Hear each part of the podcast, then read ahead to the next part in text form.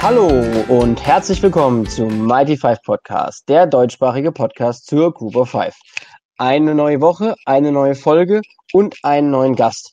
Also, was will man mehr bei einem so wahnsinnig spannenden Projekt wie dem Mighty Five Podcast? Und das Schöne ist, ich habe ja nur gute Gäste und ein guter Gast ist jetzt auf der anderen Leitung und das ist der gute Silvio vom CFB Germany Podcast. Hallo Silvio. Moin und, und direkt danke für das Lob. Ja, natürlich, wenn bin ich äh, um kein Lob verlegen. Also ich höre eure Folgen immer wieder gerne. Ich bin auch jedes Mal gerne bei euch zu Gast. Von daher alles gut. Und wir haben uns heute etwas ganz Besonderes ausgedacht, weil wir beide sprechen über die Mac West. Die Mac ist eine ganz, ganz spannende Conference, beziehungsweise ist einfach eine, ja, eine spannende Division, über die wir heute auch sprechen, aber auch die Mac West ist sehr, sehr spannend, weil Mac bedeutet spannende Ergebnisse, Mac bedeutet Highlights, eins nach dem anderen und besondere Spieltagstermine. Von daher, ja, die Mac wird spannend. Und Silvio, hast du noch so zum Beginn über die Mac noch irgendwas, was du am Anfang loswerden möchtest, bevor wir dann gleich in die Folge starten? Ich glaube, vor allem jetzt so in den letzten Jahren gewinnt die Mac immer mehr so an, ja, an, an Liebe, die bekommt immer mehr Liebe durch Maction. Ich meine, die Spiele sind teilweise absurd. Äh, man weiß überhaupt nicht, was davor passiert. Also da kann wirklich ähm, jede Prognose davor kann irgendwie auf einmal vom Tisch gehauen werden. Ähm, also ich finde die Mac mittlerweile sehr, sehr interessant und ich bin sehr froh, dass ich die ja, die Mac West jetzt zumindest ein bisschen mit dir genauer anschauen darf. Ja, mich freut es auch riesig, dass du dabei bist und ich glaube, wir werden heute eine schöne, kurzweilige Folge zum äh, Thema Mac haben.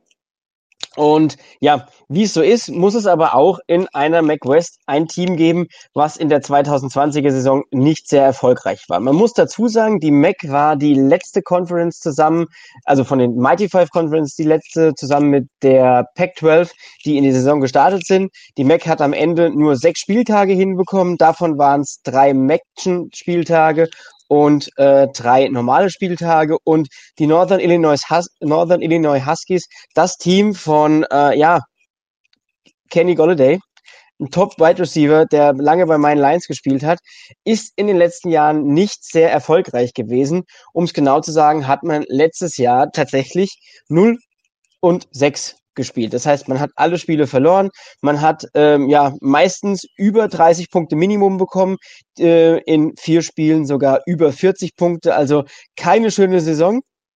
Man konnte glücklicherweise zwar auch immer wieder 30, 27, 33 Punkte erzielen, aber wie Silvia schon gesagt hat, wir haben natürlich auch eine ja, Conference, die durchaus mit Punkten besticht. Und die Northern Illinois Huskies, ja, ist ein hartes Brot gewesen im letzten Jahr. Die hatten keinen Spaß und hatten einfach auch ihre großen Probleme.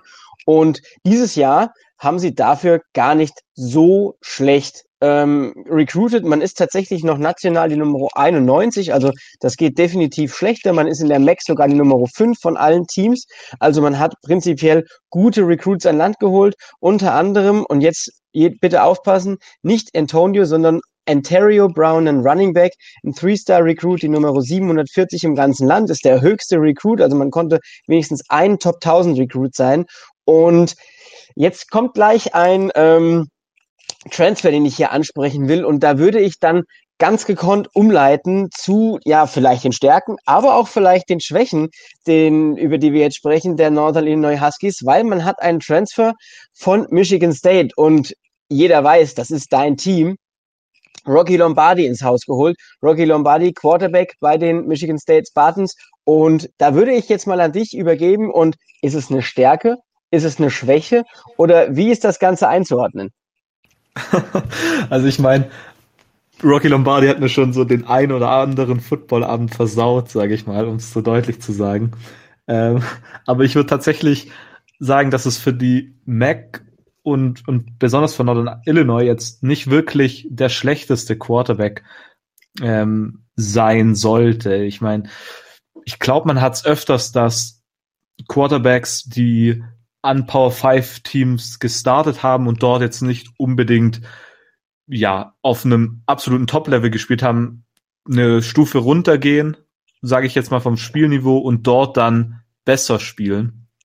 Und ich könnte mir vorstellen, dass das auch bei Rocky Lombardi so sein wird, vor allem wenn man sich anschaut, ähm, wie die Offense aussieht. Ich meine, man bekommt sehr, sehr viele Starter zurück, man bekommt vier Starter in der O-Line zurück, ähm, was sehr, sehr gut ist. Man hat einen guten Run-Support mit ähm, Harrison Whaley, der auch eine Stärke sein sollte, der, glaube ich, erst ein Redshirt Freshman ist, also ähm, dort definitiv ein, ein guter Spieler ist. Und der letztjährige Nummer 1 Receiver, äh, Tyrese Ritchie, ein Senior, kommt auch zurück. Und ich glaube, da ist es relativ gut für Rocky Lombardi, dass direkt ähm, gute Spiel, also Playmakers immer noch auf dem Roster sind. Tatsächlich wird es aber Gerüchten zufolge, was ich so gelesen habe, gar nicht so einfach sein für Rocky Lombardi, den Starter-Job zu bekommen, weil es gibt dann einen äh, bestimmten True Freshman, der auch äh, Teil von der jetzigen Recruiting Class war, war der Nummer 4 Recruit von äh, Northern Illinois, ähm, Ethan Hampton, der wohl einen guten Eindruck gemacht hat im Spring Practice. Glaube ich, dass er den Starting Job bekommt? Vermutlich nicht. Ich kann es mir irgendwie nicht. Aber ich bin auf jeden Fall sehr, sehr gespannt, muss ich sagen. Und ich werde definitiv ein Auge drauf werfen, was Rocky Lombardi da gegen, ich glaube, es nicht wirklich ähm, ein Hot Take zu sagen, dass es ein etwas ein niedrigeres Spielniveau ist als vielleicht in der, in der Big Ten. Also jetzt nicht abgefahren groß, aber schon ein bisschen. Und ich meine, bei dem Schedule von Northern Illinois, da wird's auf jeden Fall direkt zu Beginn mal groß abgehen und auch da wird Rocky Lombardi wieder auf Michigan, äh, auf Michigan States größten Rivalen mit Michigan treffen. Ja, jetzt hast du den Schedule schon angesprochen, da gucken wir nachher sogar noch mal ein bisschen näher drauf, aber der wird auch ziemlich spaßig, da gebe ich dir recht. Ähm, wenn wir schon bei der Offense sind, glaube ich tatsächlich, dass wir hier auch Wide Receiver Cole Tucker, der letztes Jahr schon Starter war, ähm, erwähnen können. Ich glaube, der könnte auch für Rocky Lombardi oder für Ethan Hampton eine Anspielstation sein. Also es ist ja schon immer wichtig, dass da Erfahrung zurückkommt. Du hast es schon richtig erwähnt. Ich glaube, eine wichtige Position in der O-Line. Du hast gesagt, vier von fünf Startern kommen da zurück. Also es ist ja auch immer wichtig, dass du hier viel Erfahrung hast, gerade auch vielleicht in einer wichtigen Position, das ist die Center-Position und Braden Patton, der Senior, ist auch wieder da und könnte hier definitiv für Rocky Lombardi oder Ethan Hampton, also das war wohl ein Early Enroll, also der war auch früh auf dem Unicampus und deswegen könnte der hier, ja, ihm wenigstens Druck machen und vielleicht tut das Rocky Lombardi gar nicht so schlecht, wenn er da ordentlich Druck hinter sich hat und ja, und um deine ähm, Entschuldigung. Und um deinen äh, Take zu ähm, Harrison Reilly noch ein bisschen äh, zu untermauern. Also der hat letztes Jahr die Huskies in diesen sechs Spielen in 456 Yards Rushing angeführt und das könnte eine definitiv spannende Gruppe werden, wo wir einfach schauen müssen, ja, wie wird's weitergehen? Auf Thailand wird Miles Joyner äh, einen FCS-Transfer starten, der die Offensiv, äh, der die Offensive so ein bisschen ankurbeln sollte. Also offensiv könnte das vielleicht, egal wer Quarterback wird, relativ spannend werden. Was hältst du denn so von der Defensive? Ja, ich meine, die Defensive war letztes Jahr sehr, sehr schlecht. Ich meine, man hat letztes Jahr 232 Punkte in sechs Spielen zugelassen, ähm, was absurd hoch ist. Ähm, also da lief wirklich vieles, vieles schief. Und auch wenn wir gesagt haben, dass die MAC eine Konferenz ist, wo man häufig so High-Scoring Games hat, ist das trotzdem ein bisschen ja, ja, nicht wirklich gut. Und wenn man jetzt auf den Roster fürs kommende Jahr schaut, dann würde ich sagen, dass der Roster sehr, sehr jung ist auf der defensiven Seite.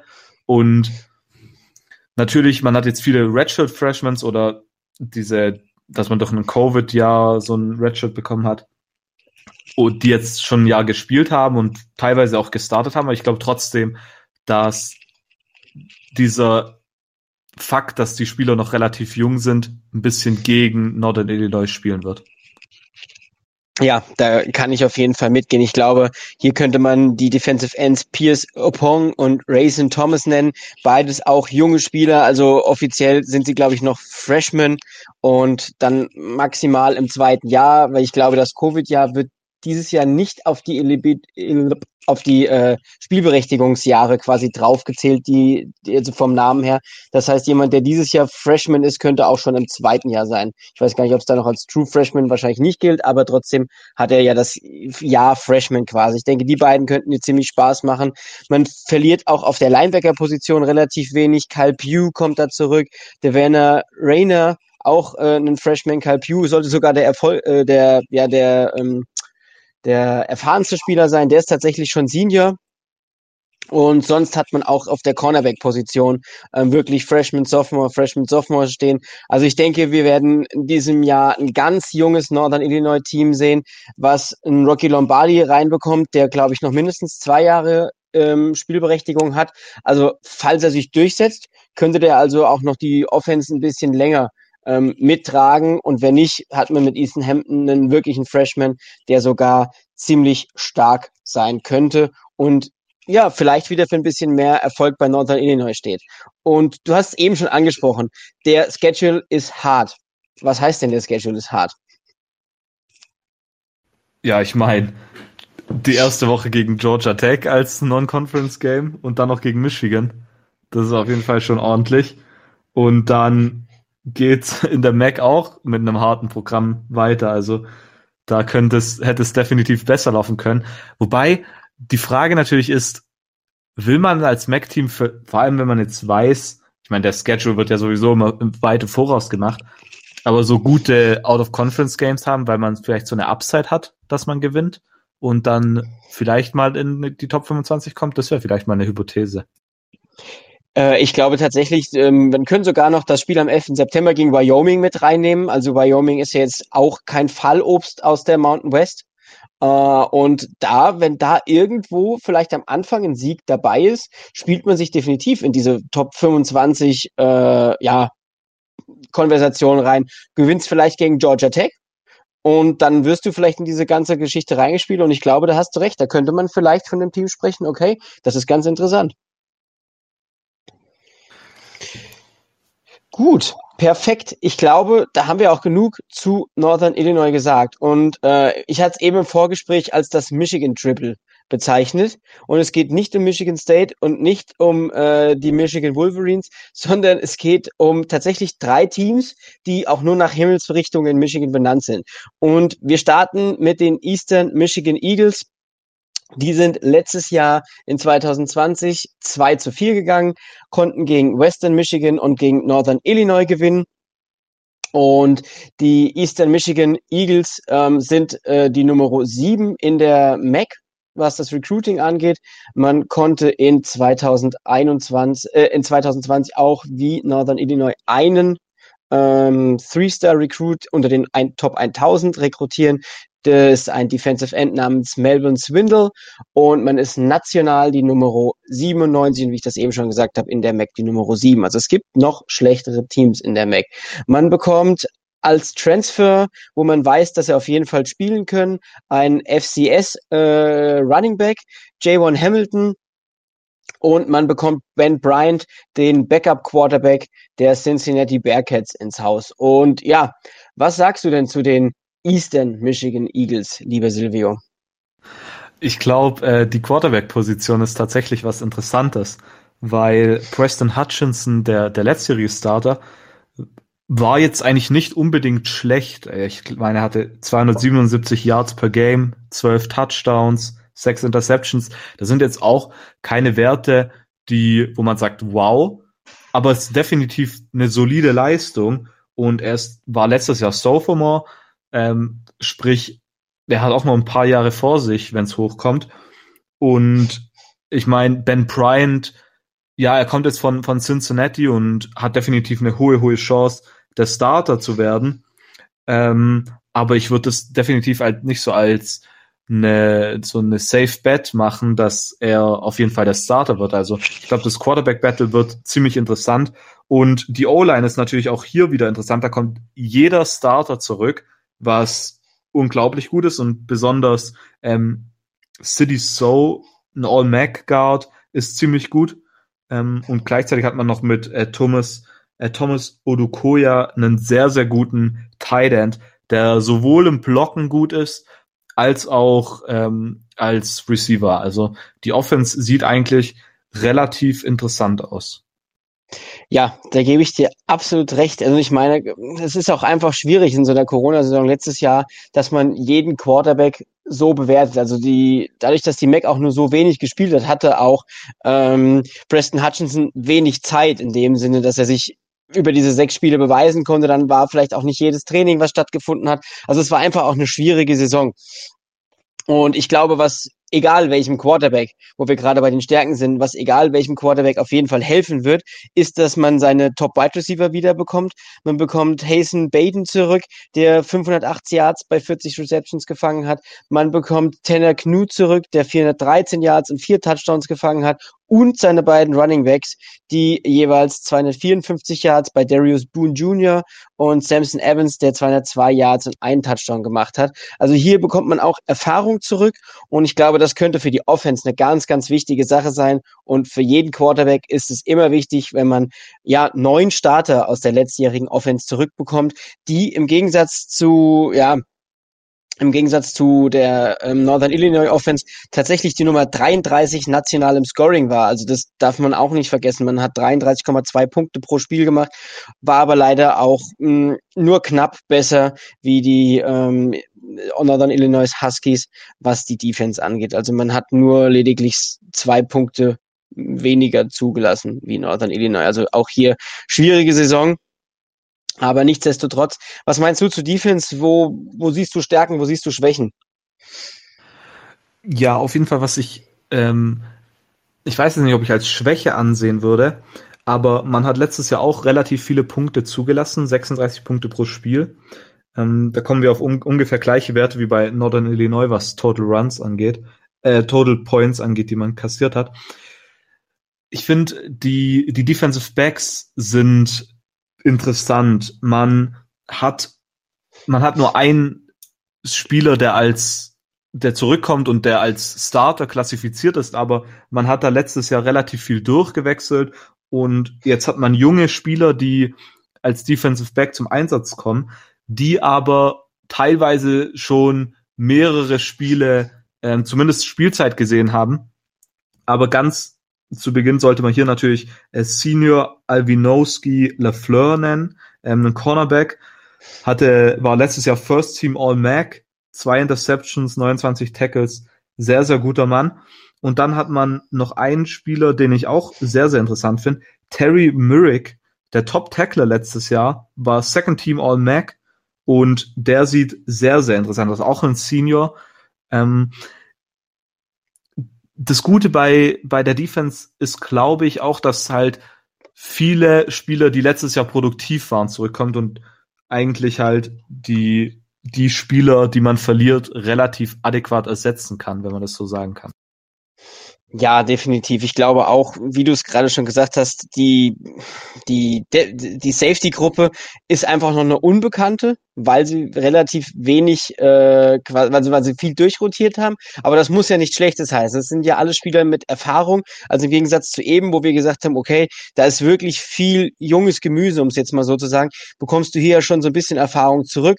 Und wen man, denke ich, auch auf jeden Fall noch nennen kann, auch jeweils ähm, Second Team, also war auch im Second Team on Mac, ist Edge Rusher Tarun, Tarun Rush. Klingt auch super als äh, Edge Rusher, der viereinhalb Sacks gesammelt hat. Und allgemein glaube ich, kann hier auch wieder die Erfahrungen so ein bisschen mit reinspielen. Also aus der Viererfront kommen auch drei Spieler zurück. Ähm, die Eastern Michigan Eagles spielen eine 4-2-5 Defense. Also man bekommt auch seine zwei Linebacker zurück, den Mike und den Weakside Linebacker. Also hier hast du auch viel Erfahrung wieder in der Mannschaft. Und wenn wir jetzt mal so auf den, ja, auf den äh, Schedule gucken. Wo siehst du Spiele, die vielleicht zu einem Upset führen könnten? Oder sagst du, okay, hu, mal schauen, wie die am Ende des Jahres dastehen? Ich glaube, um, um das vielleicht ein bisschen zu beschreiben, ähm, ich glaube, dass Eastern Michigan im kommenden Jahr besser abschneiden könnten, als es viele aktuell einstufen. Und der Schedule ist da bei einem großer Teil, weil die Out-of-Conference-Games sind eigentlich, bis auf das Spiel at Wisconsin natürlich, nicht die schwersten. Man spielt at UMass, die immer eins der schlechtesten ähm, Teams im College Football sind. Texas State ist auch nicht wirklich ein, ein gutes Team und dann spielen wir noch gegen St. Francis, das ein FCS-Team sein müsste, wenn es mich nicht täuscht. Ähm, das sind jetzt wirklich nicht die, die, die schwierigsten Spiele eigentlich. Und dann kann es mal sein, dass man mit 3-1 in die Saison startet und dann spielt man at Northern Illinois, man spielt, also eigentlich meiner Meinung nach ist es nicht jetzt der allzu schwere Schedule. Ich meine, man bekommt Miami, Ohio aus der East und, und Bowling Green. Also ich glaube, da hätte es definitiv schlechter ausfallen können. Ja, da gehe ich auf jeden Fall mit. Klar ist das Spiel am 11.9. gegen Wisconsin ein Highlight. Man spielt in Wisconsin. Also das wird einfach wahrscheinlich für die Spieler ein Highlight. Ich glaube, da ist nicht viel zu holen. Aber nichtsdestotrotz, ja, könnten sie überraschen. Ich glaube auch, da gehe ich absolut mit. Also man hat einen machbaren Spielplan. Und mit dem, was wir gerade besprochen haben, also dass man dann doch relativ viel Erfahrung zurückbekommt und man ein Quarterback-Battle hat, was einem gut tun sollte glaube ich, auch hier werden wir eine Mannschaft sehen, die am Ende vielleicht uns überrascht und zur Not überrascht uns die Mac sowieso. Also ich glaube, da sind wir uns beide ja einig. Und wir gehen vom Osten der, des Staates Michigan in den äh, Westen des Staates Michigan und landen bei den Western Michigan Broncos. Und die Western Michigan, Michigan Broncos waren letztes Jahr ganz solide 3 und 3. Ähm, man ist mit einem Sieg mit 58 zu 13 gestartet gegen die Akron Sips, hat sich dann eine knappe Niederlage geleistet, hat dann seinen nächsten Sieg mit 52 Punkten eingefahren, dann hat man gegen Northern Illinois ganz knapp gewonnen und dann hat man sich zum Ausgang der Saison gedacht, okay, man verliert nochmal gegen Eastern Michigan mit äh, 42 zu 53 und gegen Ball State mit 27 zu 30. Das war dann ja quasi ein äh, langweiliges Spiel. Ich glaube tatsächlich, da hatten wir sogar damals in den Folgen von euch über das Over and Under getippt und ich glaube, niemand hätte erwartet, dass Ball State gegen Western Michigan so niedrig ausgeht. Ich meine mich zu erinnern, dass wir darüber gesprochen hatten, als ich bei euch, zu, bei euch im Podcast zu Gast war. Aber gehen wir auf die Western Michigan Broncos. Als allererstes muss man natürlich sagen, sie verlieren Speedster Dwayne Estridge, der am Ende tatsächlich bei den äh, Seattle Seahawks in der dritten Runde gelandet ist. Und da gehen alleine 784 Yards und acht Touchdowns mit. Man hat dieses Jahr wie so viele Mac-Teams, ich wiederhole mich hier, einen Top 1000 Spieler sein können, die 759 in Offensive Tackle und man hat über das Transfer Portal nicht wirklich was gemacht. Da hat man sich nur einen Defensive Liner, Hosey Haji Badri, ähm, von den Eastern, von Eastern Carolina geholt, der auch sofort spielberechtigt ist. Und ja, was glaubst du denn? Wer könnte Dwayne Eskridge ersetzen und wer wirft denn überhaupt die Bälle auf Dwayne Eskridge? Ja, erstmal natürlich finde ich es interessant, dass äh, Western Michigan irgendwie zu so einer Wide Receiver Factory wird. Ich meine, man hatte ja vor ein paar Jahren Corey Davis in der ersten Runde und jetzt Dwayne äh, Eskridge in der zweiten Runde. Also das ist auf jeden Fall ziemlich interessant. Ich glaube, man muss ja als erstes auf jeden Fall Sky Moore nennen, der letztes Jahr 25 Receptions für fast 400 Yards hatte, der ziemlich interessant wird. Aber auch Jalen Hall, ähm, bisschen der erfahrenere Mann, ähm, wird hier definitiv einen Profit daraus schlagen. Ähm, die Frage, wer auf ihn wirft, ist für mich äh, jetzt nicht wirklich so schwer. Ich glaube, es wird am Ende Caleb Ellaby sein. Der wird, also ich meine, der hatte letztes Jahr 18 Touchdowns, zwei Interceptions, äh, war da eigentlich relativ sicher und hat da gute, gute Spiele gezeigt. Also ich sehe aktuell keinen Grund dafür. Der kann auch übers Laufspiel kommen, hatte, glaube ich, auch einige Rushing-Touchdowns. Was hier auch von Vorteil sein wird für die ganze Offense, vielleicht auch das hier nochmal zu nennen, ist hier auch, dass man fast die ganze O-Line zurückbekommt. Man bekommt, glaube vier Starter zurück. Und die sind alle sehr, sehr erfahren, müssten alle Seniors sein, bis auf einer. Also das finde ich relativ interessant. Und natürlich haben wir auch hier wieder einen Michigan State Guy mit äh, Ladarius Jefferson, der letztes Jahr schon bei äh, Western Michigan gespielt hat, bei Michigan State nie wirklich so zum Einsatz gekommen hat, hat ein paar Mal gespielt, aber hat jetzt nicht die riesigste Rolle gespielt, wenn ich mich recht daran erinnere. Hatte letztes Jahr ein sehr, sehr gutes Spiel, aber ähm, Sean Tyler und äh, Jackson Kinsady, heißt er so? Ich glaube. Mhm. Ähm, sind beides Leute, die definitiv auch diesen Running Back Starting Job haben wollen. Deshalb wird dieses Running Back Positionsbattle, nenne ich es jetzt einfach mal, glaube ich, relativ interessant werden. Ja, ich da gehe ich total mit dir. Also ich finde es auch spannend, also wenn man hat hier wirklich drei Running Backs, zwischen denen man auswählen kann, um äh, da Caleb Levy eine, eine gewisse ja eine gewisse äh, Baseline zu geben. Was man tatsächlich sagen muss, man verliert seinen Left Tackle. Der ähm, ist äh, weg und wird aber durch graduated äh, Jalen Moore ersetzt. Äh, der, der geht, Entschuldigung, so ist es richtig, und man bekommt Stuart Kettler wahrscheinlich rein auf Left Tackle. Also hier hat man definitiv auch Ersatz gefunden. Also das ist jetzt auch keiner, der ganz so jung ist. Also Kettler hat in der letzten Saison schon schon ein paar Snaps sammeln können. Also gute Sache, dass man den zurückbekommt. Und ja, Caleb Elibi, nur um es mal zu unterstreichen, also bei 1715 Yards lag er in der letzten Saison. Das muss man sich mal auf der Zunge zergehen lassen bei nur sechs Spielen. Also da sind wir bei ja ungefähr 300 Yards nur Passing plus das, was du schon erwähnt hast. Also der war ja auch gefährlich im Rushing Game und ich glaube, ja, Caleb Elibi könnte eine spannende Sache sein, vor allem vielleicht auch in ein, zwei Jahren irgendwann mal vielleicht auf die NFL bezogen. Also wir werden vielleicht auch sehen, bedingt durch die Regeländerungen, was die Playoffs angeht, vielleicht nicht dieses Jahr, aber werden wir auch sehen, dass sich gerade auch ja, Quarterbacks von kleinen Unis immer mehr in den Fokus spielen können, dadurch, dass vielleicht irgendwo eine gewisse ja, eine gewisse ähm, Durchlässigkeit, was die Playoffs angeht, äh, immer größer wird. Und so könnten wir es dann wahrscheinlich sehen. Was noch spannend werden könnte, ist Wide Receiver Deshaun Buzzell. Hoffentlich habe ich es richtig ausgesprochen, der letztes Jahr schon als Freshman Starting Experience gesammelt hat und also in 2019, letztes Jahr nicht so viel, aber der vielleicht auch dann ja dieses Jahr eine gewisse Rolle spielen könnte. Und in der Defense fange ich mal an, bekommt man tatsächlich auch acht Starter zurück. Hiervon gerade in der Defensive Front wieder drei. Man bekommt im Linebacking Core viel zurück und auch bei den Cornerbacks. Und was sind denn so die Namen, wo du sagst, okay, äh, in der defensiven Front, da muss man drauf achten? Ja, in der defensiven Front muss ich eigentlich so sagen, dass es allgemein ähm, ziemlich gut ist, dass man Ali Fayyad, so heißt er, glaube ich, äh, zurückbekommt der letztes Jahr vier Sacks hatte und da auch ähm, Western Michigan angeführt hat. Allgemein in der Defense, ähm, um das vielleicht noch kurz zu nennen direkt, finde ich AJ Thomas einen sehr, sehr interessanten Spieler, ein ehemaliger Safety, der jetzt auf Linebacker spielt. Ähm, dadurch, also viele, viele schreiben, dass dadurch, dass man was Defensive Backs angeht und besonders Safeties, eine sehr, sehr große Auswahl an Spielern hat, man ihn auch weiterhin auf Linebacker lassen kann, aber das könnte definitiv so ein variabel einsetzbarer Spieler sein, der sehr, sehr interessant sein könnte.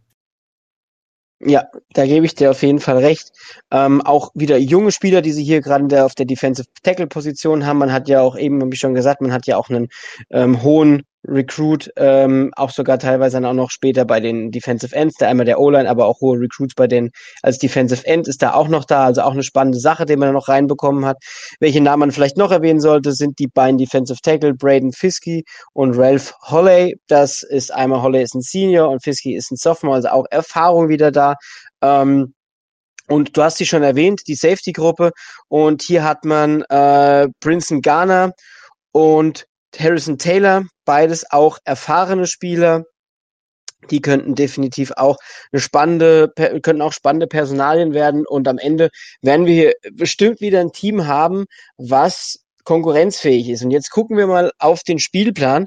Und ich sehe das Hassduell am ersten Spieltag für dich. Und ja, was hältst du denn von dem Rest? Ja, ich meine, Michigan in Woche 1 ist auf jeden Fall schon mal ein Brett.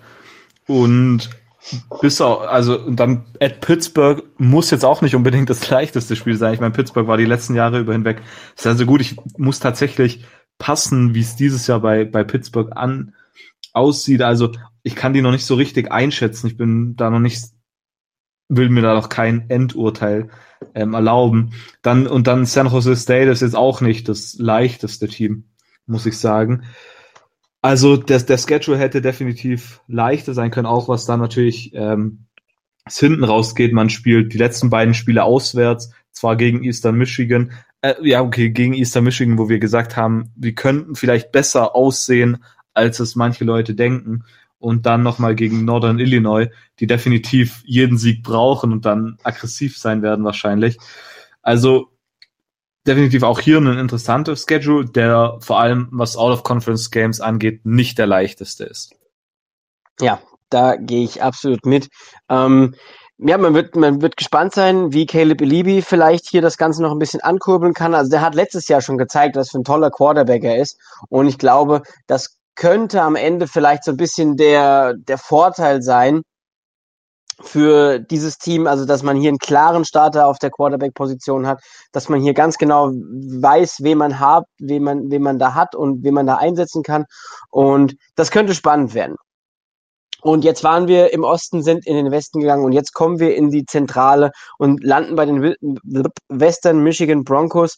Die Western Michigan Broncos, wir hatten es eben schon, waren im letzten Jahr drei und drei, genauso wie die äh, nein, wir waren bei den Western Michigan Broncos. Tut mir leid. Wir sind jetzt bei den Central Michigan äh, Chippewas.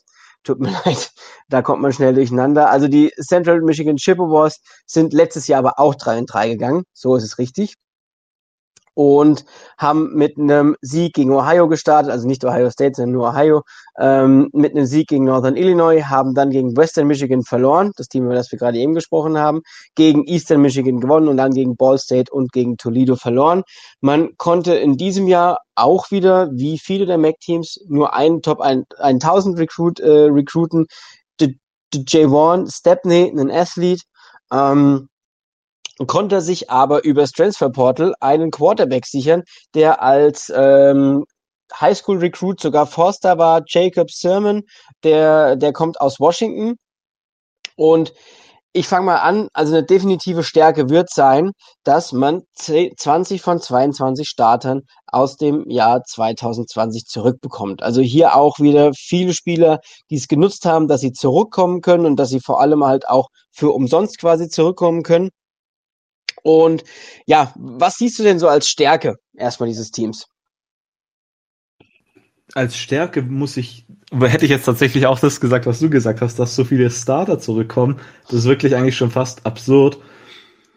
Ich glaube, dass äh, Lou, ich glaube, der heißt Lou Nichols, ähm, der Running Back eine Stärke sein wird. Äh, letztes Jahr Mac Freshman of the Year hatte ähm, hatte, glaube über 500 Rushing Yards, äh, vier Touchdowns. Das war ein sehr, sehr guter Mann. Ich glaube auch, dass der im kommenden Jahr ähm, sehr, sehr gut sein wird. Ich glaube, dass Jacob Sermon, ich glaube, dass er erstmal, dass er am Ende der Starter sein wird, weil er ist einfach viel zu talentiert und er war damals, ich kann mich da noch dran erinnern, er ist schon 2015 zu Washington committed und war dann, glaube ich, in der Class of 2018 ähm, und war der Top-Recruit aus Washington. Also es war ein sehr, sehr starker Mann, aber Washington hat damals so viel Quarterbacks immer recruited, was sie jetzt auch noch machen. Dadurch leider nie die Chance bekommen. Und ich glaube, hier bei, bei Central Michigan wird er jetzt die Chance bekommen. Und er trifft hier auf einen ähm, erfahrenen Wide Receiver Core. Äh, einmal mit Khalil Pimpleton, ich glaube Pimpleton, Pimpleton heißt er so? Ich weiß nicht. Ja. Ähm, der, der letztes Jahr sehr ja, also er hat die Bälle auf jeden Fall gefangen, sage ich mal. Ähm, war, dafür, war glaube ich, sogar das Top-Target vom letztjährigen Quarterback von äh, Daniel Richardson. Ähm, also ich glaube, um das zusammenzufassen, die Returning Production und allgemein die Returning äh, Players sind auf jeden Fall das absolute Plus bei Central Michigan. Ja, ähm, wo wir gerade bei Khalil Pimpleton sind, ganz spannender Typ, der letztes Jahr nicht nur Bälle gefangen hat, sondern auch für 134 Yards gerusht ist und drei Touchdowns dabei gemacht hat und noch dazu äh, fünf von acht Pässen für 149 Yards und einen Touchdown angebracht hat. Also äh, ein ganz spannender Kerl. Vielleicht ist so ein bisschen das Problem, dass hinter Pimpleton äh, kein Spieler mehr wie 17 Pässe gefangen hat. Da muss man einfach schauen, wie das weitergeht. Was ich auf jeden Fall noch hervorheben will in der Offense ist die Offensive Line. Auch hier vier von fünf Startern zurück. Du verlierst lediglich deinen Left Guard. Da ersetzt Powell Woods mit Nachnamen. Der Vorname ist noch viel, viel schwerer ähm, den äh, Starting Left Guard aus dem letzten Jahr. Ansonsten bekommt man mit Bernhard Ryman, mit Jamise Kimbrough, mit Titan Ferris und mit Derek Smith alle anderen Starter zurück. Also es war jetzt von Left Tackle über Center, über Right Guard und über Right Tackle gesprochen. Und das wird wahrscheinlich für Jacob Sirman, also äh, ich war zum Beispiel in seinem Recruiting-Prozess gar nicht so weit drin, wie du das jetzt gerade warst. Also eine spannende Sache, wenn jemand quasi drei Jahre vorher schon committed ähm, zu einem Team. Also hier haben wir auf jeden Fall jemand, der sich für Washington damals entschieden hat und jetzt einfach die Flucht quasi antritt, nur damit man mal auch Spielzeit bekommt. Also einen ganz, ganz spannenden Spieler. Und ich glaube, die Offense könnte uns wirklich über, überraschen mit so einem talentierten Quarterback, mit einem talentierten Running Back. Also du hast es schon gesagt, Freshman of the, of the Year in der MAC. Also das ist immer was, äh, was, wo man sagen kann, okay, das muss eine Stärke in, in der neuen Saison sein. Und von daher glaube ich, hier werden wir Spaß mit haben mit dieser Offense. Und was glaubst du, wie wird die Defense werden? Ja, die Defense wird auch am Ende davon profitieren, dass sie halt so viele Leute zurückbekommt. Ich glaube aber tatsächlich, dass die Stärke eher in der Offense liegt. Ähm, und also besonders, aber in der, in der Defense will ich besonders einen Spieler nennen, und zwar Troy Hairston. Ähm, hatte letztes Jahr fünfeinhalb Sacks und war First Team All-Mac, ähm, Defensive Liner. Das ist ein sehr, sehr guter Mann, auf den ich ähm, im kommenden Jahr ein bisschen ein Auge werfen will. Also, und dann zudem hat man einen, einen ja, ich meine, wenn so viele Spieler zurückkommen, dann kommen eigentlich bei fast jeder Positionsgruppe irgendwie gefühlt alle Starter zurück, aber in der in Defensive Backfield kommen tatsächlich alle Starter zurück, was ziemlich, ziemlich wichtig sein wird. Ja, äh, unter anderem Willie Reed und Devoni Reed. Ähm, beide, äh, Willie Reed letztes Jahr mit drei Interceptions noch dazu, also auch ein ganz spannender. Dann hat man mit Richard Bones III, einen ehemaligen Iowa State äh, Transfer, der schon 2020 äh, eingeschlagen ist, also der da schon viel Erfahrung sammeln konnte. Und man hat noch mit äh, Quarterback Dishon McNary und Brian Edwards ein Battle, ähm, was definitiv auch spannend werden könnte. Also die betteln sich quasi um diesen Posten Richard McNary war es letztes Jahr, aber Brian, ähm, Brian Edwards ist ein äh, Miami-Transfer, müsste der sein. Und der wird vielleicht auch einfach eine gewisse, eine gewisse Compet Competitiveness mit reinbringen. Und ja, ganz spannend. Die Linebacker sollten auch, du hast äh, eben schon die Defensive Line angesprochen, aber auch die Linebacker Troy Brown, letztes Jahr 42 Tackles, viereinhalb, äh, viereinhalb Sacks und George Douglas ähm, letztes Jahr mit 45 Tackles. Die bringen auch Erfahrung mit, die bringen auch ähm, ja eine gewisse Toughness mit wieder ins Spiel rein. Und ich glaube, die Mannschaft könnte ja Spaß machen, obwohl wahrscheinlich ähm, ja du das schon richtig gesagt hast, die Offense wird wahrscheinlich den größeren, den größeren Impact auf das Team haben. Und jetzt gucken wir uns mal den Schedule an. Man spielt natürlich in der ersten Woche gegen Missouri. Das könnte ein ziemlich spannendes Spiel werden. Man spielt in der dritten Woche, äh, also Missouri ist auch at Misu und äh, man spielt in der dritten Woche at LSU. Und was hältst du denn so vom restlichen Spielplan?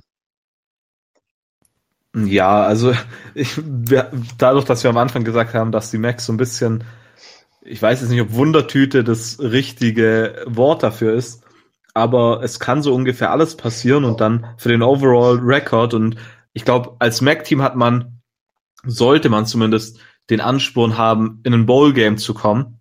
Und daher sind halt diese Non-Conference-Games ebenso wichtig und die sind auf jeden Fall nicht ganz so leicht, besonders halt Missouri und LSU. Beides auswärts sind jetzt nicht die schönsten Spiele. Wobei, ich glaube, so gegen LSU mal zu spielen und das Ganze zu erleben, ist schon so ein kleines Highlight, auch wenn man dann vielleicht mit 30 Punkten durchs, aus dem Stadion gefegt wird. Wobei ich noch gar nicht weiß, wie gut LSU dieses Jahr ist. Also vielleicht, vielleicht ist hier ein Upset drin, keine Ahnung. Aber ja, mehr, mehr kann ich dazu eigentlich aktuell nicht sagen. Hm, ja, ich, ich glaube tatsächlich auch. Also ich glaube auch so dieses LSU-Spiel, ich glaube im Stadion selbst äh, wird einfach spannend zu sehen sein. Ich glaube, die werden ein bisschen besser zurückkommen wie letztes Jahr. Am Ende werden sie wahrscheinlich noch eine Nummer zu groß sein für die äh, für die ähm, Central Michigan Chippewas. Und ja, man muss einfach schauen, auch wieder spannendes Team. Sie hatten jetzt dann auch mit, äh, mit dem Quarterback, das, das Quarterback-Battle wird bestimmt auch interessant zu beobachten sein. Also auch eines der vielen Teams, was noch nicht ganz so sattelfest auf Quarterback ist. Also das hatten wir eben bei Western Michigan, die sind es tatsächlich.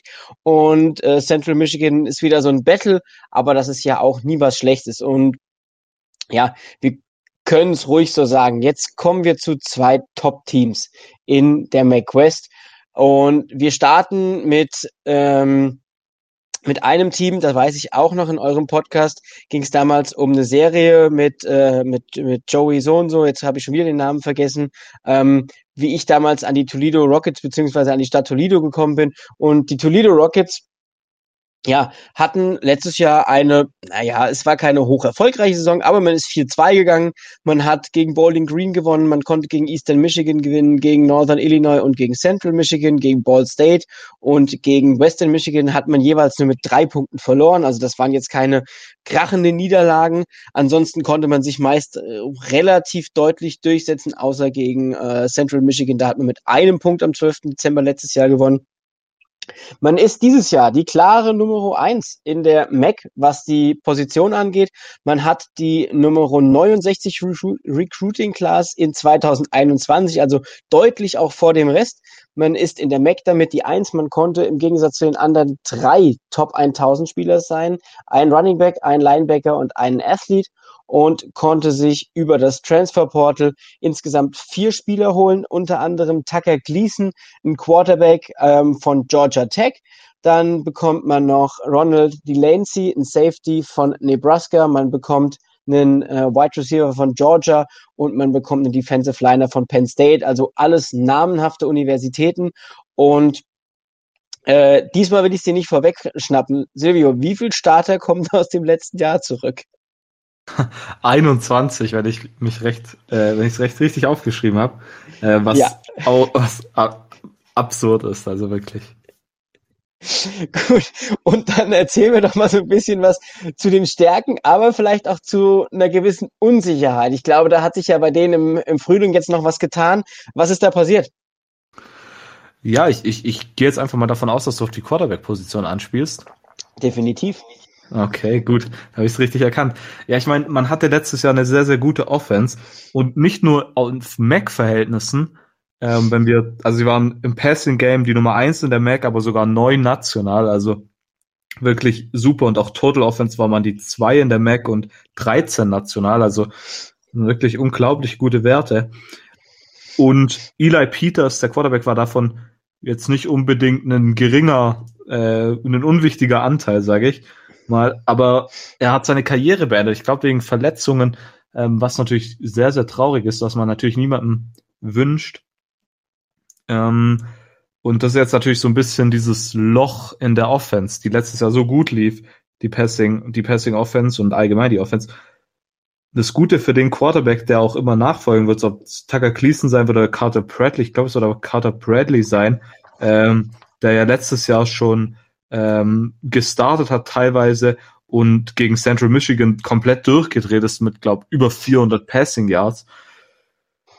Das Gute für denjenigen, der da kommen wird, ist, dass man die komplette O-Line zurückbekommt, die alle sehr, sehr erfahren sind und einen Wide Receiver Core hat, der sehr, sehr gut aussieht. Ich meine, der Top Receiver von letztem Jahr, Isaiah Winstead, hatte letztes Jahr über 400 Receiving Yards, ähm, war sehr, sehr gut. Ähm, zudem hat man mit Brian Kobeck eine sehr gute Laufoption. Von daher, ich glaube, die Offense wird auch im kommenden Jahr, also ich glaube mal, dass sie im kommenden Jahr auch sehr, sehr gut sein sollte. Ja, auf jeden Fall. Also äh, Brian Kovac, nur um das mal zu verdeutlichen, hat in drei Jahren, äh, die er jetzt bei den Toledo Rockets war, knapp 2600 Yards und 30 Touchdowns erlaufen. Also das ist schon eine, eine wahnsinnige Waffe. Ähm, Denzel McKinsey Lewis äh, und Bryce Mitchell sind auch noch äh, Wide Receiver, die aus dem letzten Jahr zurückkommen. Also Mackenzie Lewis hat äh, insgesamt 87 Catches für fünf äh, Touchdowns gehabt und Mitchell, der 2019 sogar Second äh, Team All-Mac war, hat ähm, auch noch einiges an Yards dabei gepackt. Also hier hatten wir wieder eine Loaded Offense. Man bekommt auf jeder Position einen, äh, einen Starter quasi zurück. Momentan geht man wohl davon aus, dass äh, der letztjährige Starter auf Tight End eher Backup ist und äh, ein Senior starten wird, aber auch das ähm, ist noch nicht wirklich festgelegt. Aber nichtsdestotrotz bekommt man hier eine wahnsinnige äh, ja, Offense zurück, unter anderem auch äh, zweifacher All-Conference Center Bryce Harris und ähm, vom ähm, früherer Freshman All-American Tackle Nick Rosie. Also nicht nur, dass man alle Starter zurückbekommt, sondern man bekommt auch wirklich jeden, äh, man bekommt auch wirklich qualitativ viele Waffen zurück. Und das sollte eine definitiv sehr, sehr spannende Offense werden. Und Jetzt haben wir eben drüber gesprochen. Wir bekommen elf, wir bekommen super viele Starter in der Offense zurück, aber jetzt bekommen wir auch einen Haufen Starter in der Defense zurück. Wie viel sind denn das, die da zurückkommen? Ja, ich glaube, in der Defense müssten es zehn sein und äh, dabei sind es auch wieder nicht nur Spieler, die einfach zurückkommen, sondern es sind All-Conference Selections, die da zurückkommen. Also da hat man auch in der Defense wirklich sehr, sehr starke Returning Player. Zum einen Jamal Hines, ähm, einen All-Mac Edge Rusher, ähm, dann Deshaun Johnson, auch einen All-Mac äh, Defensive Tackle, der da relativ interessant ist, der im vergangenen Jahr äh, mit drei Sacks auch äh, die Toledo Defense angeführt hat. Ähm, Linebacker hat man Deontay Johnson, ähm, nicht zu vertauschen, die beiden. Deontay Johnson war letztes Jahr der, der Leading Tackler. Ähm, sehr, sehr interessant. Und in der Secondary hat man auch zwei All-Conference-Spieler, die zurückkommen mit äh, Tyson Anderson und Nate Bauer. Tyson Anderson, ich glaube, der heißt Tyson Anderson, ähm, ist ein sehr, sehr interessanter Spieler, da er sehr, sehr, sehr viel Erfahrung hat. Hat 45 Starts bisher für die Rockets gemacht, äh, ja, für die Rockets gemacht und 182 Career Tackles. Ein sehr, sehr erfahrener Mann und ich glaube, dass das im kommenden Jahr auch ein wichtiger Spieler sein wird. Ja, Nate Bauer führt tatsächlich auch die Toledo Rockets mit zwei Interceptions an der ganzen Zeit. Also auch hier ähm, hast du auch deinen äh, ja, äh, Leading Interceptor, den du quasi mit zurückbringst und bekommst auch auf der Linebacker-Position Daniel Bolden noch zurück, der Junior, die Cornerbacks Justin Clark und Samuel Womack kommen auch zurück. Also auch hier viel Erfahrung. Deine Defensive Line muss nur quasi einen Starter auf Defensive End ersetzen, aber auch hier bekommt man einen erfahrenen Spieler in Terence Taylor zurück. Also die Toledo Rockets sind loaded und ja, man muss einfach schauen, was diese ganze Geschichte jetzt bringt. Also das wird einfach eine ganz, ganz spannende Truppe. Und wenn wir uns jetzt den, den Schedule angucken, könnte da in die Top 25 auf jeden Fall was drin sein. Und du sagst mir jetzt, warum könnte denn was drin sein? Weil er relativ easy ist eigentlich. Ähm, das einzige schwierige Spiel, was Out of Conference angeht, ist Notre Dame. Man spielt dann auch gegen Colorado State, die jetzt so mittelmäßig sind, aber die eigentlich schlagbar sind. Do ja, eigentlich ja definitiv schlagbar sind. Dann Norfolk State, also auch mehr mehr wie gut schlagbar und man spielt auch gegen UMass auch wenn man auswärts gegen UMass spielt, das macht keinen Unterschied. UMass ist nicht wirklich gut. Äh, von daher hat man einen sehr, sehr einfachen Schedule, glaube ich. Also sehr, sehr einfach wäre vielleicht übertrieben, aber einen einfacheren. Ja, ich glaube auch. Also gerade wenn du am Anfang gegen, vielleicht gegen Notre Dame die sich auch erst noch finden müssen, wo ich, wo ich persönlich noch nicht weiß, was ich von denen jetzt halten soll. Klar, die haben immer ein gutes Team, aber hier könnte man vielleicht ähm, die auf einem falschen Fuß erwischen und da eventuell, und wenn du da so ein Ausrufezeichen setzt oder auch nur knapp verlierst, das reicht ja auch schon, und dann aber danach gegen Colorado State und gegen Ball State gewinnen könntest, dann bist du auch wieder um die Verlosung in die Top 25 und es könnte ein ganz, ganz spannendes Jahr für die Toledo Rockets werden. Da gebe ich dir auf jeden Fall recht. Und wir kommen tatsächlich schon zum letzten Team in der Mac West. Und ja, wir waren, äh, wir, wir haben uns das beste Team aus dem letzten Jahr für den Schluss aufgehoben. Und das sind die Ball State Cardinals. Die Ball State Cardinals, die hatten eine erfolgreiche Saison. Das kann man nicht anders sagen. Also man ist mit einer Niederlage gegen Miami, Ohio gestartet und hat sich dann gedacht, nee, jetzt verlieren wir nichts mehr. Ähm, hat das Conference Championship Game ähm, gegen die Buffalo Bulls gewonnen und hat dann auch noch im Arizona Bowl äh, gegen San Jose State gewonnen. Also eine brutal erfolgreiche Saison. 7 zu 1 äh, dann overall gegangen. Und ja, man bekommt im Gegensatz zu vielen anderen Teams tatsächlich nur 17 Starter zurück. Mm, ja, was glaubst du? Wo, wo ist denn auf jeden Fall trotzdem noch die Stärke dieses Teams? Ja, ich glaube, dass man True Blit als äh, Quarterback zurückbekommt, ist definitiv was sehr, sehr Wichtiges. Und dann bekommt er seine zwei Top-Targets zurück mit Joe Heinz Tyler und besonders Justin Hall, der letztes Jahr ähm, fast 700 Receiving Yards hatte, also wirklich so der Nummer eins Target von True Blit war, der mittlerweile über 6500 Passing Yards in seiner Karriere hat, also ein sehr, sehr erfahrener Mann. Und ich glaube, dass das sehr, sehr wichtig sein wird für Ball State, wenn sie ihren Erfolg aus dem vergangenen Jahr äh, wiederholen wollen.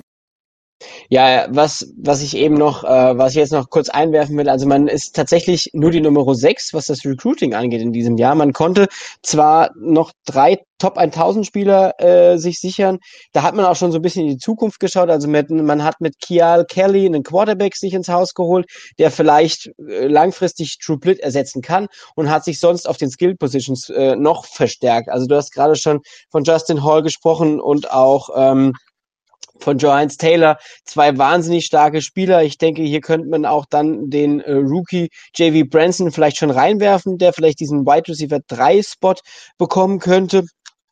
Und ja, Drew Blitt, Wahnsinn. Also auch Second Team, äh, Second Team All Mac. Ähm, die Coaches sagen, er muss wohl noch so ein bisschen an der mentalen Seite des Spieles arbeiten und man muss einfach schauen, wie er das macht. Aber diese Truppe könnte in der Offense wahnsinnig gut werden, weil haha, wir haben schon das 25. Mal jetzt mittlerweile erwähnt. Auch hier kommt die komplette O-Line aus erfahrenen Seniors und Juniors zurück. Und es gibt nichts Besseres für einen Quarterback, der ja dann am Ende eine erfahrene O-Line vor sich hat, einen erfahrenen Quarterback. Da kann schon pre-Snap ganz viel passieren. Eine Stärke meiner Meinung nach sollte auch sein äh, Ty Evans und äh, Will Jones, die beiden Running Backs, die letztes Jahr für 360 und für 276 Yards schon gelaufen sind. Also auch eine spannende, eine spannende Truppe. Und ja, die D-Line. Sag mir mal was über D-Line. Also warum ist die D-Line eine Stärke? Was glaubst du? Die D-Line ist eine Stärke, da man letztes Jahr gegen die Rushing äh, Rushing Attacks von gegnerischen Teams sehr, sehr gut war. Man war die 4 in der MAC und die Nummer 31 ähm, national. Und da kommen auch sehr, sehr viele Spieler zurück, beziehungsweise ähm, die Verluste kann man adäquat ersetzen, würde ich sagen. Ja, definitiv. Und das Gute ist, die Verluste äh, kann man dahingehend ersetzen, dass man auch eine Top Line einen Top Linebacker Core hat. Also man bekommt alle vier Starter zurück und jeder von denen hat äh, schon Honorable, Honorable Mentions gehabt, also Mac Honor schon irgendwo gehabt. Und ich glaube, das sollte eine riesen, riesen Stärke sein, die diese Truppe hat, ähm, um deine D-Line-Sache nochmal zu ähm, ja, untermauern einfach. Also Jack Sabe hat letztes äh, Halbjahr, äh, letztes Halbjahr, letztes, äh, letzte Saison als Defensive Tackle viereinhalb Tackles for Loss gesammelt. Chris Agumani hat 16 Tackles, zweieinhalb Tackles for Loss und eine Interception gefangen äh, als Defensive Tackle. Ist das ja auch immer eine schöne Sache. Und um die Zahlen mal bei den Linebackern ein bisschen zu ja, konkretisieren. Anthony Epke, äh, Ekpe hat sieben Tackles verloren und fünf Sacks. Äh, Outside Linebacker auf der anderen Seite Christian Albright hat 31 Tackles und drei Sacks. Dazu kommt noch der Inside Linebacker Brandon Martin, der letztes Jahr Tackle Leader war mit 90 Tackles und 6,5 Tackles verloren, plus Jalen Thomas, der auch letztes Jahr Starter war mit 78 Tackles. Also hier ist brutal viel und ja, jetzt bekommt man bei den Defensive Backs auch nur einen Starter nicht zurück. Und was sagst du zu dem Rest? Wo glaubst du, wer könnte die sogar die große Stärke von dieser Truppe sein? Ich glaube, in der Defense wird es auf jeden Fall Linebacker Brandon Martin sein, der wirklich im vergangenen Jahr eine unglaublich gute Saison hatte. In, in den acht Spielen 90 Tackles, war ja dann auch am Ende Mac Co-Defensive Player of the Year. Also es würde mich nicht wundern, wenn er auch im kommenden Jahr eine wichtige Rolle spielen wird, natürlich, und eine gute Figur ab. Äh, ja, wie was sagt man da, eine gute Figur zeigen wird. Ja, das glaube ich auch. Und der hat das Glück, dass er dahinter sich noch Safeties hat mit Bryce Cosby und mit Brett Anderson, dem Zweiten, die auch jeweils 62 und 47 Tackles gemacht haben. Also auch hier starke Safeties hinter einem, die, wo man weiß, die werden auch noch gut tackeln. Und ja, das könnte auch eine ganz, ganz spannende Mannschaft werden. Ich bin gleich sehr gespannt, wie du die Mac West tippen wirst. Ähm, aber jetzt gucken wir uns erst noch mal ganz kurz was Wichtiges an. Die äh, Ball State Cardinals haben nämlich auch einen Transfer ins Haus geholt. Und der Gute heißt Damon Kaler. Und ja, wir hatten heute schon mal drüber gesprochen. Das ist ein Recruit im Original von Silvio. Michigan State. Ähm, richtig. Aber hat, ich, ich glaube, der hat bei Michigan State aber leider nie richtig gestartet. Aber trotzdem. Nein, aber das war der Running Gag für die Folge, bevor wir das wussten. Ähm, ja. Nein, auch, auch eine ganz, ganz spannende Truppe, auch wieder mit einem spannenden Spielplan, gerade der Out-of-Conference-Spielplan. Was sagst du zu den Spielen at Penn State und at Wyoming und zu Hause gegen Army? Das ist auf jeden Fall auch nicht leicht. Ähm, ich glaube, at Penn State zu spielen ist ein ziemliches Highlight. Ähm, ich weiß jetzt ja, dass du auch Penn, ein bestimmtes Penn State Spiel, Spiel magst, denke ich immer mit Freude zurück, als ich dir da deinen Pick geklaut habe. ähm, äh, und das Spiel gegen Army könnte nicht das leichteste sein. Ich meine, bei uns im Podcast reden Robert und ich immer darüber, dass wir glauben, dass gegen so ähm, ähm, wie nennt man das denn jetzt nochmal? Ähm, nicht Play Academies? Ähm, ja, genau. Und den Spielstil, den die haben, ähm, es relativ schwierig ist zu spielen, äh, wenn man nicht darauf eingestellt ist. Von daher sind es so tricky Games. Ähm, deshalb ist das definitiv meiner Meinung nach nicht das leichteste. Und du meinst ja, dass Wyoming auch nicht das einfachste Spiel sei, äh, wenn ich es vorhin richtig verstanden habe. Von daher ähm, könnte es einfacher sein. Ja, das glaube ich auch. Ich glaube, Penn State ist wieder so ein Highlight. Äh, bisher sieht es ja danach aus, dass sie auch mit vollem Stadion spielen, oder? Ich glaube, die USA haben mittlerweile da ja die, die, die Devise ausgegeben, dass die Stadien wohl alle wieder ähm, zu 100% Kapazität laufen sollen. Und ich glaube, da ist es ganz auch total spannend, in so einem, äh, in so einem Stadion einfach zu spielen. Ich glaube, das ist nochmal eine andere Hausnummer, wie, und da möchte ich niemanden zu nahe treten, der Fan dieser Uni ist, aber wie gegen Central Michigan. Das muss man einfach mal genauso sagen. Und ja, jetzt habe ich es eben schon kurz angesprochen. Was glaubst du? Äh, wie sieht denn am Ende die West Division aus? Hast du da, hast du Tiers oder hast du gesagt, nee, ich habe hier ganz klare Plätze eins bis sechs? Also ich habe jetzt ganz klare Plätze eins bis sechs ähm, gemacht. Soll ich es einfach mal durchgehen?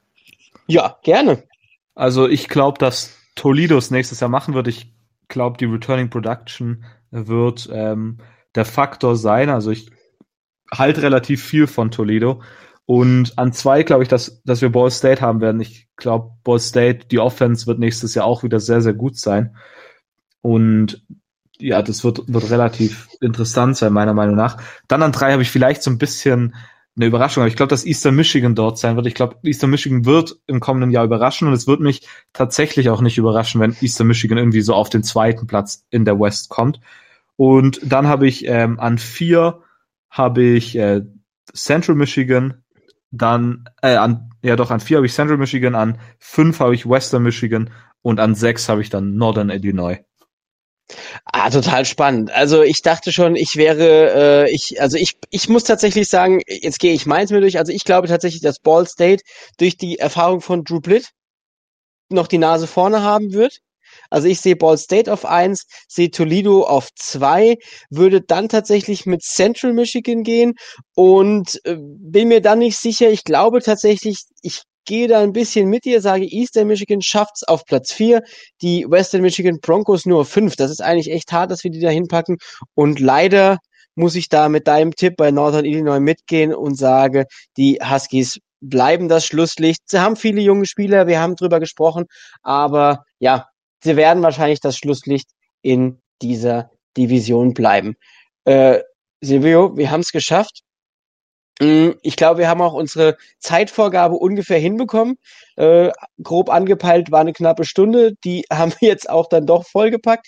Ich sag erst nochmal Danke, ähm, will aber nochmal dir die Möglichkeit geben. Hast du noch irgendwas, wo du sagst, das will ich über die Mac noch loswerden? Das muss noch ans Ende dieser Folge. Ähm, ich glaube einfach, dass sich die Leute dazu animieren will, tatsächlich die Mac zu schauen. Die meisten Spiele sind sowieso am, am Samstag, von daher, äh, äh, nee, nee, also am Samstag natürlich mit College Football, aber am, am Donnerstag war's, gell? Ja. Mac schon, ja. Am Donnerstagabend, ich meine, wenn ihr mal am Freitag nicht in die Schule müsst oder nicht zum Arbeiten, was auch immer ihr macht, ähm, dann ist es auf jeden Fall sehr, sehr nice, sich das mal anzuschauen. Ähm, weil wirklich, wenn man sich auch mal die Scores durchschaut, es gibt nie irgendwie, also was heißt nie, aber es gibt sehr, sehr selten irgendwie so Low-Scoring-Games und die Spiele sind meistens spannend und selbst wenn das, ich sag jetzt mal, Scope das Nummer 1 Team gegen das Nummer 12 Team spielt in der Mac, das kann trotzdem immer der Upset kommen und das ist meiner Meinung nach eine der spannendsten Conferences im College Football aktuell. Ja, da gehe ich mit. Es ist einfach spannend und man muss es dann irgendwo lieben. Auch dieses, diese vielen Punkte und auch diese Besonderheit durch den, durch die Maction. Das ist halt einfach sowas, da kannst du vielleicht auch mal als, als ausfälliger Fan quasi noch so ein bisschen die Wartezeit überbrücken und ja, mehr Mac-Liebe. Die andere äh, Mac-Preview werde ich mit, ich kann es ja schon fast sagen, einem der Kenner der Mac ähm, äh, noch aufnehmen. Das dauert aber noch ein bisschen. Ich will mich aber erstmal bedanken, Silvia, dass du heute da warst. Es hat mir unfassbar viel Spaß gemacht, mit dir über die einzelnen Teams in der Mac West zu sprechen. Ähm, ja, ich hoffe natürlich, wir hören uns wieder. Ich denke, das wird auch passieren. Und ja, vielen, vielen Dank, dass du da warst. Ähm, sag noch mal ganz kurz, aus welchem Podcast du kommst. ja, vielen Dank, dass ich da sein durfte. Hat wirklich unglaublich viel Spaß gemacht. Ähm, wirklich vielen, vielen Dank. Ähm, ja, also wenn, wenn ihr mehr von, von mir hören wollt, ähm, ich bin Teil vom College Football Germany Podcast mit ähm, Robert und Imo. Imo macht aktuell in der Offseason so ein bisschen eine Pause. Also aktuell sind Robert und ich so zu zweit unterwegs. Ähm, Lukas ist ab und zu bei uns zu Gast. Ähm, immer wieder gern gesehen bei uns. Ähm, und sonst reden wir aktuell auch mit, mit vielen anderen Leuten aus der deutschen College Football Szene über die einzelnen Konferenzen. Also guckt einfach mal bei uns beim Podcast vorbei, wenn euch das gefallen hat. Ähm, Würde mich sehr, sehr freuen. Ähm, ja, und nochmal vielen Dank, dass ich da sein durfte. Ja, auch vielen Dank, dass du da warst und den Zuhörern noch eine wunderschöne Woche. Tschüssi!